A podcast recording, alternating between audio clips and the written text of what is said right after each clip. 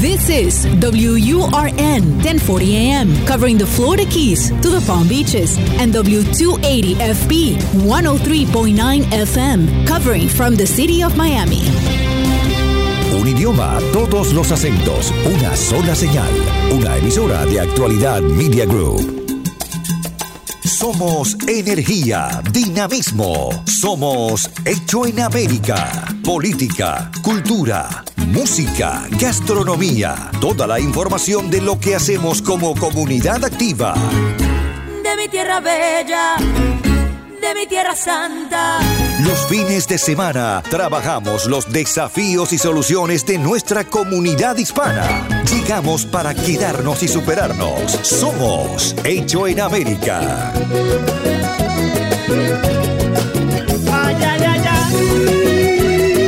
Buen fin de semana, ¿cómo le va? ¿Qué dice? Aquí estamos nuevamente en Hecho en América, en este nuevo fin de semana en el que volvemos a hablar del tema del COVID, el tema excluyente en el mundo, por cierto, pero en este caso desde un lugar diferente. Estamos planteando el tema del COVID en este, en este programa hoy eh, desde el punto de vista financiero. Ha habido, y usted lo sabe porque en muchos casos lo está viviendo, un enorme impacto económico. Eh, pero en cualquier caso, más allá de que eh, esto vaya pasando y aparezcan las cuestiones médicas que aparezcan para, para ir combatiendo el COVID, nuestra economía, nuestro bolsillo, nuestra realidad económica también tiene que ir de alguna manera encontrando eh, un punto de flotación. Eh, y por eso quiero invitar en este fin de semana a Iván Jiménez. Usted lo conoce, es asesor financiero, es director de finanzas de busqueros.com y es un hombre que conoce el mundo desde el mundo de la asesoría financiera, lo conoce desde adentro y, eh, conociendo ese mundo tiene las claves para que nos pueda dar una mano para organizarnos también en nuestras finanzas de todos los días. Iván, buen día, ¿cómo estás? Buen día, Diego. Buen día. Un honor estar aquí compartiendo contigo. Ah, muchas gracias. Eh, honor para nosotros porque la esperanza es que en, los próximos 30 minutos nos vayamos con, algunas claves que sé que tenés para poder eh, encaminar de vuelta nuestros, nuestros bolsillos. Eh, ¿Cómo, ha impactado, según tu, tu, impresión, toda esta, toda esta pandemia en el mundo económico, en el mundo financiero de la gente? Bueno, la pandemia, diríamos, tiene casi una línea divisora. La línea divisora entre, diría, el, sector que se ha digitalizado de la economía y el sector que no se ha digitalizado de la economía. Los oficios que se pueden efectuar digitalmente y aquellos que no. Y en ese sentido, eh, pues lo que ha hecho es acelerar lo que era casi irreversible, que era la digitalización en la vida de todos, casi en, toda, en, todo factor. Eh, y obviamente ha magnificado la importancia del ahorro personal, de la, de la importancia de tener un presupuesto, de tener eh, una diversidad de fuentes de ingresos, de tener un, un, un portafolio que hoy en día, gracias justamente a la digitalización, pues se puede tener con montos pequeños. Antes para aperturar una cuenta bursátil tenía que tener miles de dólares. Hoy lo puede hacer eh, como un sustituto a una cuenta de ahorro de un banco. Entonces, eh, lo que creo que esta eh, pandemia ha creado es una magnificación de lo que de lo que estaba en letras pequeñas para algunos, porque todos vivíamos tan ocupados y esas esas oraciones son la importancia de la el balance financiero en nuestros hogares, en nuestros empleos y la actualización de nuestro oficio y nuestra fuente de ingresos. Entonces, lo que ha hecho el COVID ha sido, eh, como todo lo que hemos visto en los últimos 10 a 15 años, ha sido un disruptor, ha interrumpido como se hacían las cosas antes, pero en esta vez lo ha hecho de una manera drástica. En tres meses ha hecho lo que en ocasiones anteriores le tomaba 5 y 10 años para que una economía adaptara o adaptara eh, algún cambio en la forma de hacer negocio. Bueno, eso, eso también ha, logrado que la gente tenga que por fuerza reinventarse, ¿no? Y, vos hablabas de, esa línea divisoria que ya se venía notando, pero que ahora se hizo mm, absolutamente marcada entre, entre la digitalización y la, y la no digitalización. Eh, y eso hizo que muchas, muchas empresas encontraran, incluso en un momento de retracción, la necesidad de reinvertir, de reconfiar en su negocio. Eh, y eso en que, eh, nos pone ahora en, frente a la disyuntiva de cómo seguimos. Es correcto, correcto. Eh, muchas empresas literalmente tenían, tenían sus negocios, y eran tanto las pequeñas como las grandes, y esperaban que, como ah, usando la analogía, que los peces brincaran adentro del barco o la nave. O sea, no tenían una estrategia en algunos casos o una calidad total. Te voy a dar un ejemplo de, ello. En Estados Unidos hay una, compañía que se llama Chuck E. Cheese's, que era una, empresa eh, muy buena entretenimiento de niños. Pero no creo que hay, pero en efecto era un restaurante, era un restaurante con un componente, su fuente de ingresos era alquiler de espacios y restaurante, o sea, tenía su, ibas a tener una fiesta de, niños y en ella ibas a, disfrutar de toda la comida. Pero sabes qué, en ningún lugar, en ninguna encuesta, la comida, que era el centro del universo del establecimiento, era su principal negocio. Ellos tomaban por desapercibido porque los niños iban, querían ir a ese lugar y no importaba si la calidad. ¿Qué ha ocurrido? Que hoy en día tuvieron que, hacer capítulo 11, o sea, reestructurarse. Y eso tú lo contrapones eh, con otras empresas que han visto sus negocios surgir, que han aumentado su negocio. ¿Por qué? Porque han digitalizado el mismo, pero sobre todo le han puesto mucha, pero mucha atención al detalle del cliente. Parte de esto de digitalización, Diego, es que el cliente tiene el poder también de dar una revisión, una opinión, y esa opinión es tomada por los consumidores. Te puedo decir, de, mis hijos son millennials y ellos hasta para tomarse un café entran al, al, internet y buscan qué calificación tiene, qué hack existe, si hay algún descuento, eh, si compran tres y le dan, o sea, eh, estamos en un mundo donde es fácil, solo tienes que adaptar el agua al recipiente. Es cierto eso, a, mí me llamó mucho la atención, esto que estás diciendo es tan real, los chicos miran los reviews, nadie miraba los reviews. Correcto, eh, pero, pero son reviews de que antes solamente eran a través tal vez de, medios impresos, eran eh, edito anuncios, eh, ya, ya hoy en día es inmediato y además son sus amigos, o sea, eh, son, no son reviews ni siquiera formales, son conversaciones entre ellos de la zona, no de la de la escuela donde asisten, de los lugares cercanos a los lugares que, que habitúan ir, etcétera, etcétera. Y sabes lo que noté también que el review digital eh, es una primera impresión de las cosas. Vos vas a un restaurante y en el primer momento no te cayó bien la persona que te atendió o el mozo que te trae el pan o algo y automáticamente ya dejas esa impresión en la, en la página. Eh, y a lo mejor después la noche cambió, la noche fue mucho más favorable, encontraste que hubo un descuento, no sé, lo que fuera, pero ya no volvés a hacerlo. Te quedaste con esa primera impresión que es la que quedó eh, marcada en la, en la página. Eh, eso también obliga a que los negocios tengan y generen una buena experiencia en el cliente desde el primer momento hasta que se van. Correcto, correcto. Y además está pasando en todo Diego. Está pasando en el clima laboral, está pasando en, en, los solicitantes a empleos, está pasando en servicios profesionales. O sea, tenemos que entender que esa realidad digital ya es parte de nuestras vidas.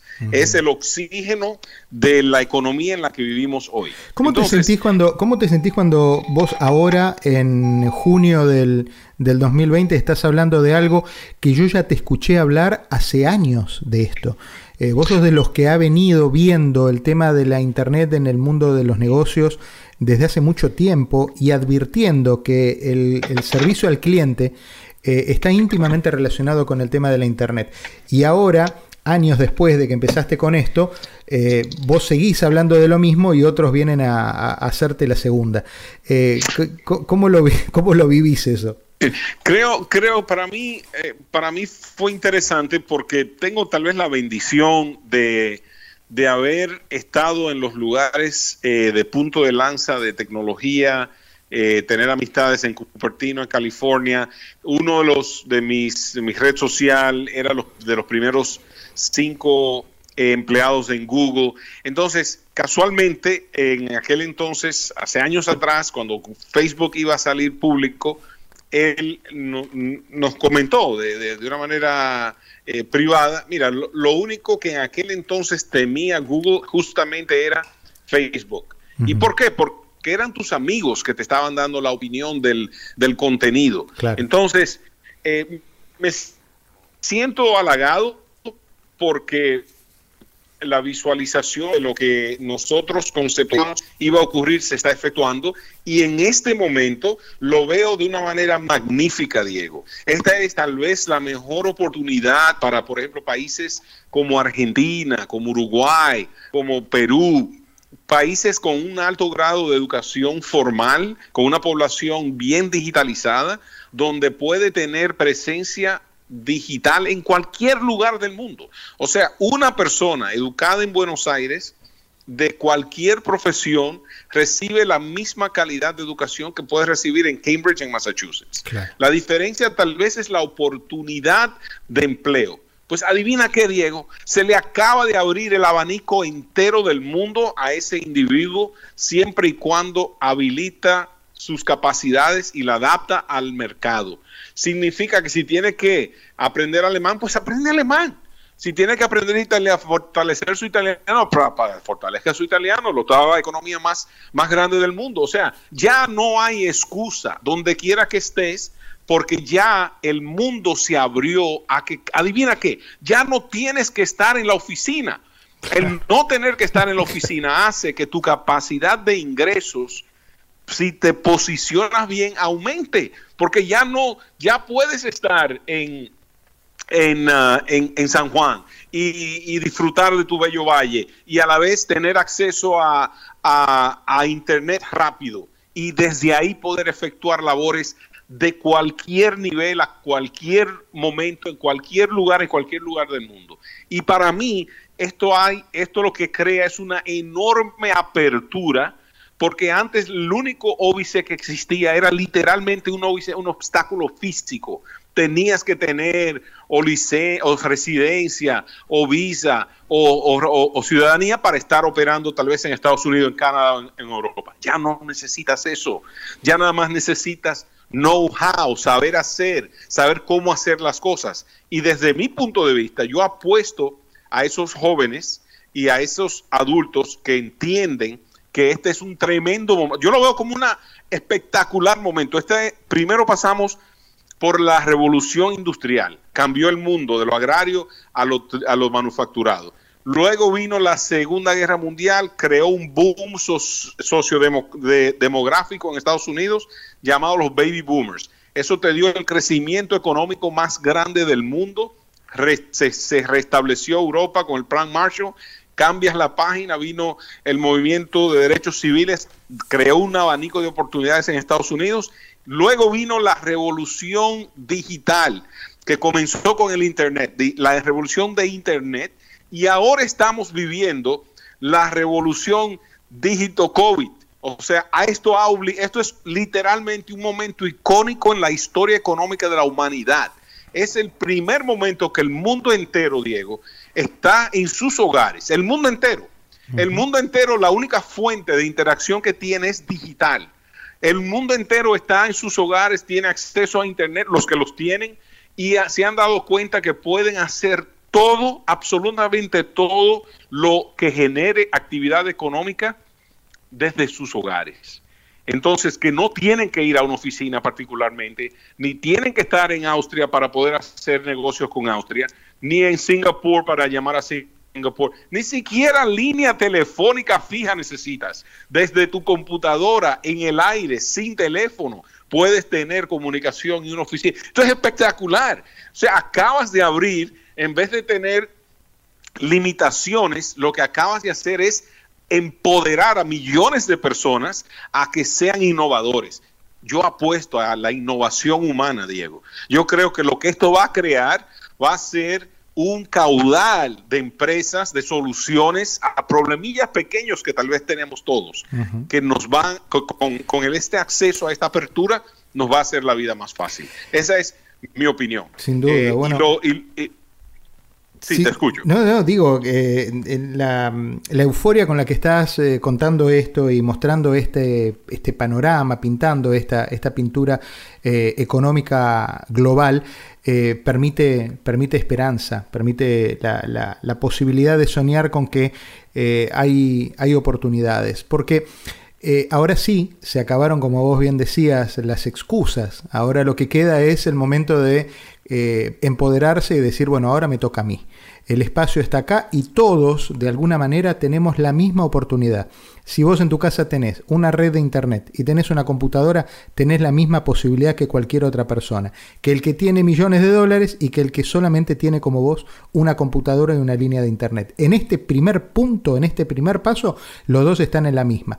El tema es la habilidad de cómo se ejerce y cómo se usan estos elementos. Cuando nos volvamos a encontrar en los próximos minutos, vamos a seguir hablando con Iván Jiménez, asesor financiero, director de finanzas de busqueros.com, para eh, poder eh, ir más sobre el terreno, sobre eh, qué hacemos, dónde empezamos a, a, husmear para reconstruir nuestra, nuestras finanzas eh, hogareñas que, que quedaron tan golpeadas después de estos meses. Somos Hecho en América por Actualidad Radio.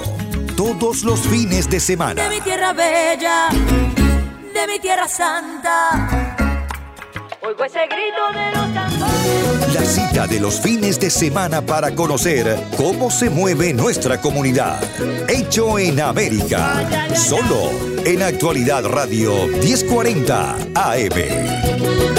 Otros conceptos que vamos aprendiendo con Iván Jiménez en este, en este fin de semana. Iván, eh, en términos de economía doméstica, eh, los bolsillos de toda la, comunidad han sido afectados. El que sigue trabajando eh, y ha tenido la posibilidad de seguir recibiendo su, su sueldo eh, es muy cauto a la hora de gastar, porque no sabe qué es lo que viene.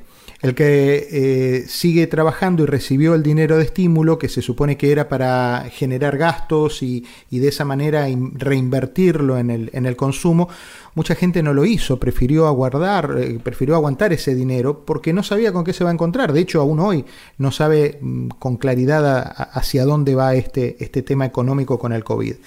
Eh, ¿Cuál es la relación de la gente con el ahorro y por dónde empezamos a encaminar un poco el barco de, de la, del dinero familiar? Claro, eh, mira, lo que ha ocurrido es, es, y lo que estamos viendo es normal, es lógico. Eh, vimos que todo era un, un, ferrocarril que iba en una vía y de buenas a primeras eh, tenía un destino marcado hacia dónde quería llegar. La economía del mundo, no solo Estados Unidos, lucía que quería ir hacia el crecimiento y en un día o una semana, un mes, se paró y se congeló. Eso provocó un análisis interno. Caramba, ¿qué puede pasar? Eh, ¿Cuánto tiempo esto va a durar? ¿Y cuánto tenemos en ahorro? Entonces, lo natural es que uno eh, corre o pelee y eh, cuando en términos económicos eh, lo normal es que las personas pues entren en una especie de búnker, eh, de que se protejan ante las inclemencias que no que desconocen. Entonces eso provoca que se reduzca el gasto, eso es natural, pero no todo es malo, Diego. Eh, este país, Estados Unidos en específico, ha aumentado en 2 trillones de dólares el gasto eh, el, el, ahorro, perdón, el ahorro. Uh -huh. O sea, antes de la pandemia sí. eh, y, y, después de la pandemia, el, el, la diferencia en ahorros específicos son dos trillones de dólares. Eso es una cifra, pero barbáricamente astronómica en cuanto a ahorros. Porque en, una, en dos, en tres meses, lograr esa cifra de dos trillones, antes de ello le había tomado toda la historia para llegar a 11 trillones. y ahora hay 13.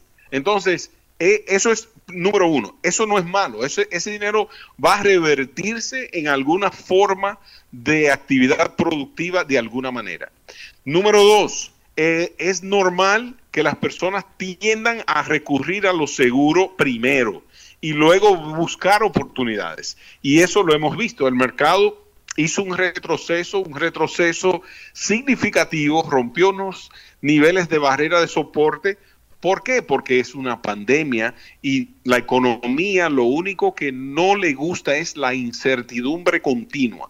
Le puede decir, mira, vamos a ver una reducción en un 10% este año y 10 el próximo y la economía lo absorbe. Pero cuando le dices que no sabemos y no sabemos y no sabemos, son otras series de análisis que se hacen económicos que provocan justamente una actividad conservadora. Bueno, y eso, eso es lo que pasa un poco, la, bolsa de comercio es la presión arterial de, de, un país, ¿no? De alguna manera, porque frente a una reacción sube, baja, la bolsa ha tenido unas fluctuaciones desde marzo para acá eh, creo que nunca vistas, se han llegado a límites mm, comparados con los años 30 de la, de la gran... Eh, eh, de la Gran Depresión. Entonces, ¿cómo, se puede establecer un parámetro? por lo, no te digo largo plazo porque ya es impensado, a, mediano plazo. con la, con, en el caso de la gente que tenga una inversión en la bolsa y que diga, bueno, a ver, ¿qué puedo esperar? Correcto, mira, lo primero es diversificación. Eso, es número uno. O sea, saber y entender más cómo se conducen los mercados bursátiles. Los mercados sí miran titulares, pero más que titulares, lo que miden es el impacto económico que esa actividad o evento va a tener en el resultado final de esa empresa durante uno, tres, cinco y diez años. Entonces, en base a ese potencial, diríamos, ganancia o flujo de caja o dividendo, en el caso del mercado es, es que lo que hace es que, o sea, te descuenta el ingreso futuro y le da un valor presente. Y en, en, español plano lo que significa es, va a pensar cuánto va a ganar ese negocio en los próximos 3, 5 y 10 años y en base a cuánto cree que va a ganar ese negocio le va a poner un valor. Es como si tú compraras una casa y supieras que hoy la puedes alquilar en mil dólares, en cinco años en dos mil dólares y en diez años en cuatro mil dólares. Bueno, obviamente el precio que le vas a asignar hoy a mil dólares de ingreso no es el mismo que cuando tú sabes que en diez años esa casa va a percibir cuatro mil dólares de ingreso. Es lo mismo con una empresa, es lo mismo, solo que la, la nomenclatura, los números son mucho más complicados porque hay mucho más variables y hay mucho más análisis. Pero al final del día, poniéndoselo en términos simples a las personas, eso es lo que hay que ver. Esta tal vez es la mejor, es más, la mejor oportunidad que yo he visto en mi vida de una persona, si no tiene hogar, comprar un hogar. Hogar, nota como estoy diciendo hogar, no estoy diciendo una casa, especular en vivienda, no, no, no, no. Un hogar, señor y señora, usted va a vivir, va a tener que pagar y, y, eh, hipoteca si bien usted va a pagar una hipoteca el mes próximo. Esa hipoteca o será la suya o será del dueño de la casa, pero de alguien va a pagar usted la hipoteca. Entonces yo soy de los que abogan de que uno debe, primero antes que nada, tener el ahorro para comprar su vivienda. No tiene que ser la última, Diego, no tiene que ser la más grande, no importa, compre la que usted pueda pagar y cuando usted tenga suficiente capital puede ir ascendiendo el, eh, comprar una mejor, más grande, más bonita, como, como sea. Los intereses en este momento, Diego, están a unos niveles nunca antes vistos. Estamos hablando de, uno, de unos 3.1, 3%, es una cosa sin puntos, algo astronómicamente fácil para alguien adquirir un hogar y poder hacer los pagos. Eso hace que ese sector de la economía siga vibrante, por eso vimos un aumento en ventas de casas eh, nuevas en un 16% el mes pasado. En lo otro es el tema bursátil, el tema de empresas en, bolsa de valores.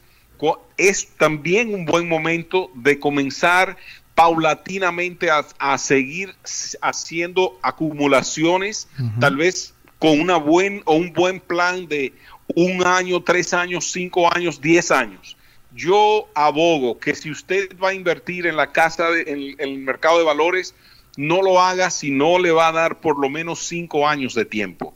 ¿Por qué? Porque va a notar que va a encontrar las posiciones que van a tener niveles galácticos en dándole ese tipo de tiempo. Cuando mira la variación mes a mes, seis, seis meses a seis meses, no percibe el verdadero valor.